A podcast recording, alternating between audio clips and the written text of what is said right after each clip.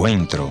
Y ya con ustedes, su anfitrión, el pastor y consejero familiar, Ernesto Pinto. Cuando Dios envió a Cristo al mundo, lo envió con un propósito, y ese propósito era perdonarnos de nuestros pecados, limpiarnos, restaurarnos y ponernos a funcionar. Así que cuando pedimos perdón a nuestro Dios, Él nos restaura para que funcionemos.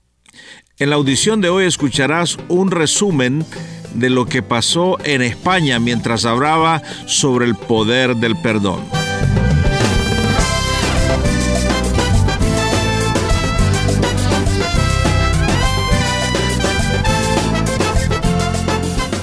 Historias que cambian el corazón. Bienvenido al encuentro de hoy. Yo soy tu amigo Ernesto Pinto y te voy a agradecer que me escribas una notita al teléfono que también es un WhatsApp 1204-202-1525 o también puedes ir a nuestra página al www.encuentro.ca. Vamos a ir a la reflexión de este día. De repente siento en mi corazón que el Señor me dice, tienes que perdonar a tu padre. Debo decirles que mi padre eh, nos abandonó cuando yo era muy pequeño. Yo no recuerdo cuando él se fue de casa. Y en realidad él nunca vino a buscarme hasta que yo decidí irle a buscar a los ocho años. Y de ahí yo tuve que empezar a trabajar a los once años siendo el mayor para poder ayudar en casa a mamá. Y yo no sabía que todo ese proceso a mí me había causado heridas profundas. Yo pensé que era, que era un niño más como en el barrio, muchos eran hijos de madre soltera, yo era uno más, uno más de la estadística y nunca puse atención a ese asunto. Pero en realidad estaba herido, emocionalmente estaba herido. Y yo no lo sabía, el Señor empezó a revelarnos. Quiero decirles también que en aquellos años no se hablaba mucho de estas cosas. No era San Juan 3:16, la salvación, y la salvación era lo que le daban, porque era lo que necesitábamos en ese momento. De sanidad espiritual y de sanidad emocional muy poco se hablaba. Que yo recuerdo no se hablaba, pero el Señor estaba tratando conmigo. Entonces resulta que yo empiezo a argumentar ahí con el Señor en mi ignorancia, como hacemos muchos. Eh, empecé a argumentarle eh, con el Señor y dice, Señor, pero yo nunca le he hecho nada, hecho nada a mi padre, ¿por qué le voy a ir a pedir perdón? ¿No? Y entonces el Señor revela mi corazón porque dice, porque el que está herido eres tú. Llevas mucho dolor, llevas mucho odio contra tu padre.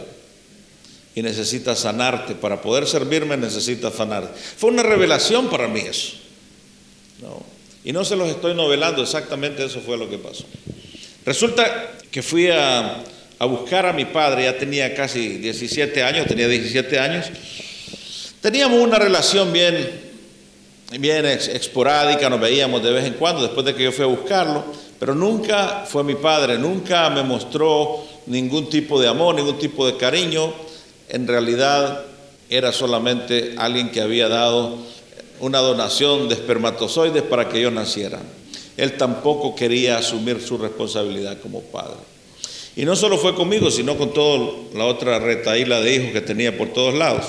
Y el Señor está hablando conmigo. Y entonces me fui a buscar a mi padre y le dije, este, bueno, vengo porque en mi nueva fe he descubierto que necesito pedirte perdón y otorgarte el perdón porque nos abandonaste.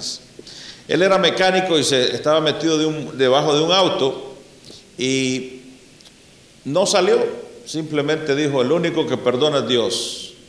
No me dio la cara, no salió. Entonces, como que yo me quedé, bueno, ¿qué pasó aquí, Señor? Me mandas a hacer esto y este hombre sale con esta situación. Y yo salí de ahí pensando qué era lo que había sucedido.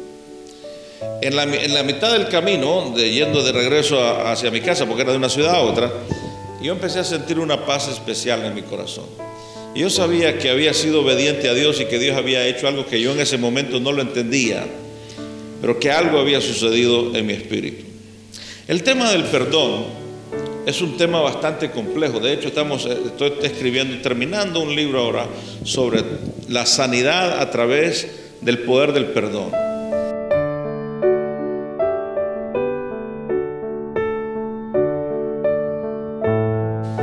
Simón Pedro, me amas. Y en ese los expertos dicen que el original, lo que Cristo le está diciendo es, Pedro, me agapas. Pedro, me amas con ese amor profundo. Y era un texto que conocían los judíos. Amarás a Dios con toda tu fuerza, con toda tu mente, con todo tu corazón. Con Lo sabían, pero es el Shema que ellos recitan cuando entraban a la casa y tocaban la puerta. Ellos sabían lo que Cristo le está preguntando. ¿Me amas? Y estás dispuesto a dejar todo. Y Pedro le contesta, Señor, tú sabes que, bueno, a mí me gusta ir a la iglesia, bueno, algunas veces levanto las manos y empezó a dar, vueltas Pedro. Alguna gente dice, Cristo le preguntó tres veces a Pedro en ese pasaje porque Pedro le había negado tres veces, no Señor. Cristo le pregunta tres veces porque las dos primeras veces Pedro no le contesta la pregunta. Pedro le da vueltas. Pedro le dice, ahora en, español usa la misma palabra, claro que te amo, sabes que te amo, pero en, el griego es el, tefileo, ¿no? Es, él empezó a dar vueltas al asunto. Y le dice, Pedro me ama más que esto. Y él le responde, Señor, tú sabes, tú sabes que me gusta, tú sabes que, bueno, es bonito andar contigo aquí, es bonito estar en esta congregación, es bonito estar en este grupo. Esa no es la pregunta, Pedro. Pero de todas maneras, Cristo le dice, apacienta mis corderos. Le vuelve a preguntar la segunda vez, ¿me amas con toda tu mente, con todo tu corazón? Señor, pues este, tú sabes que... Y le voy a explicar esto. Entonces dice, Pedro le responde la segunda vez. Entonces le dice, pastorea mis ovejas. Versículo 17. 16. Entonces primero le dice, apacienta mis corderos. Y luego le dice, pastorea mis ovejas.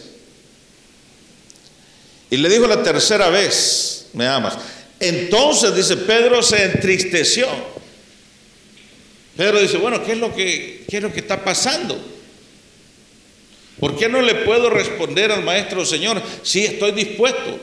¿Sabe por qué no le podía responder a él? Señor, te amo con toda mi mente, con toda mi verdad, porque sentía culpabilidad, Pedro. Pedro se sentía indigno también. ¿Cuántos se han sentido así muchas veces? Ah, bueno, no sé si me perdonó, pero bueno, pero este, mira, eh, no, es que yo, ah, yo creo que podría servir. No, pero ¿qué va a decir la gente si me conoció lo, lo perverso que yo era? ¿no? ¿Les ha pasado eso?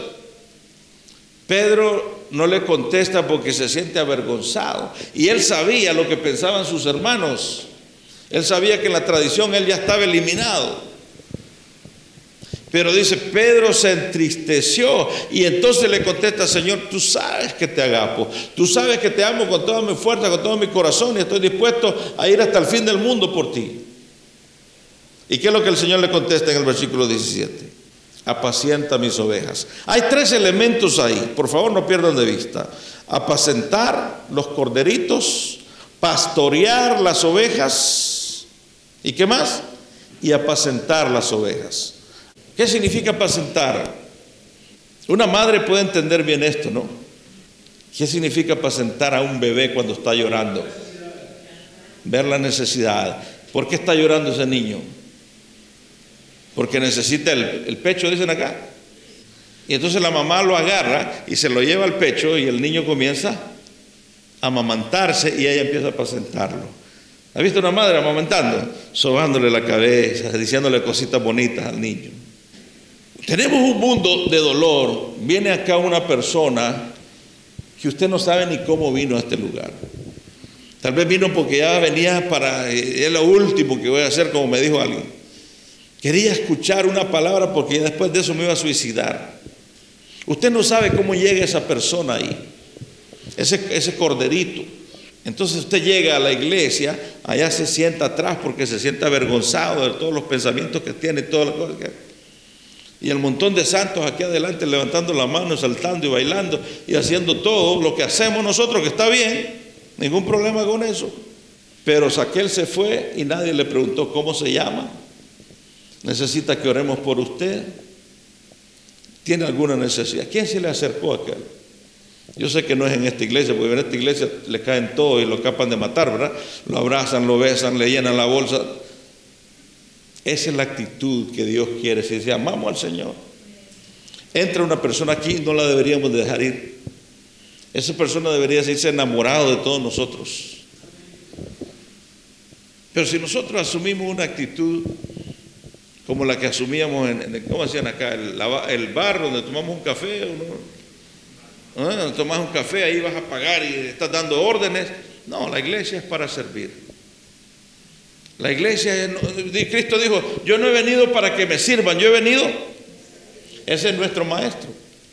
No pierdan de vista que lo que Cristo está haciendo ahí es restaurando el corazón herido de Pedro. Pedro, ¿me amas? Bueno, Señor, tú sabes que tengo algunas dificultades, algunas luchas. De todas maneras, Pedro, te restauro, apacienta mis corderos. Pedro, ¿me amas? Bueno, Señor, te, este, mira, aquí Juan me mira así de reojo por todo lo que yo hice. Entonces le dice, bueno, pastorea. Yo te restauro, Pedro. Yo te restauro, Pedro, para perdonar, para limpiar, para sanar. Yo te restauro, Pedro. ¿Se dan cuenta cuál es el, el rol de la iglesia? Cristo resucitado le está dando esta lección a la primera iglesia. Y toma un problema serio, una herida fuerte en el corazón de Pedro y en el corazón de la comunidad. Y lo primero que él hace es le sirve el pescado, le sirve el cafecito y luego toma el tema, me amas, yo te restauro, Pedro, pastorea, pacienta. ¿Qué creen ustedes que pasó en el resto de la comunidad cuando escuchan a Cristo decirle a Pedro, Pedro, yo te restauro. Pedro pastorea.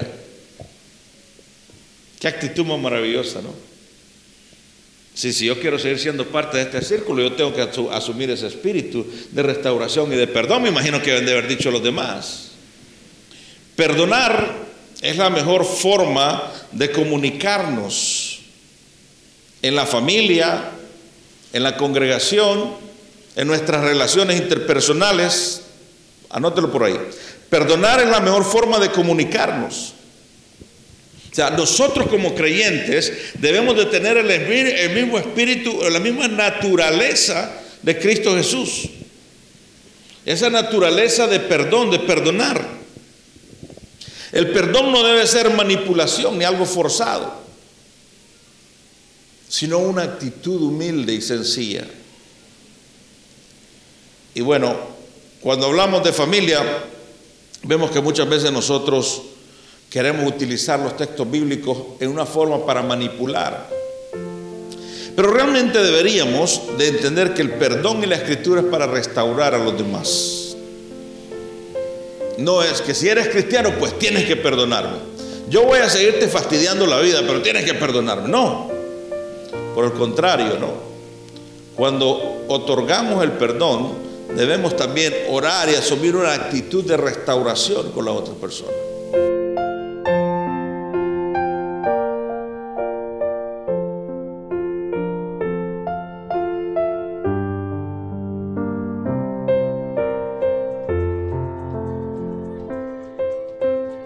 Gracias por haber estado en la sintonía de este tu programa Encuentro. Y te voy a agradecer que me visites en el www.encuentro.ca o también puedes dejarme una nota de voz en el WhatsApp 1-204-202-1525 1-204-202-1525 una nota de voz o tal vez una nota escrita. La otra opción es info arroba encuentro.ca. Gracias por sintonizarnos a través de esta radioemisora.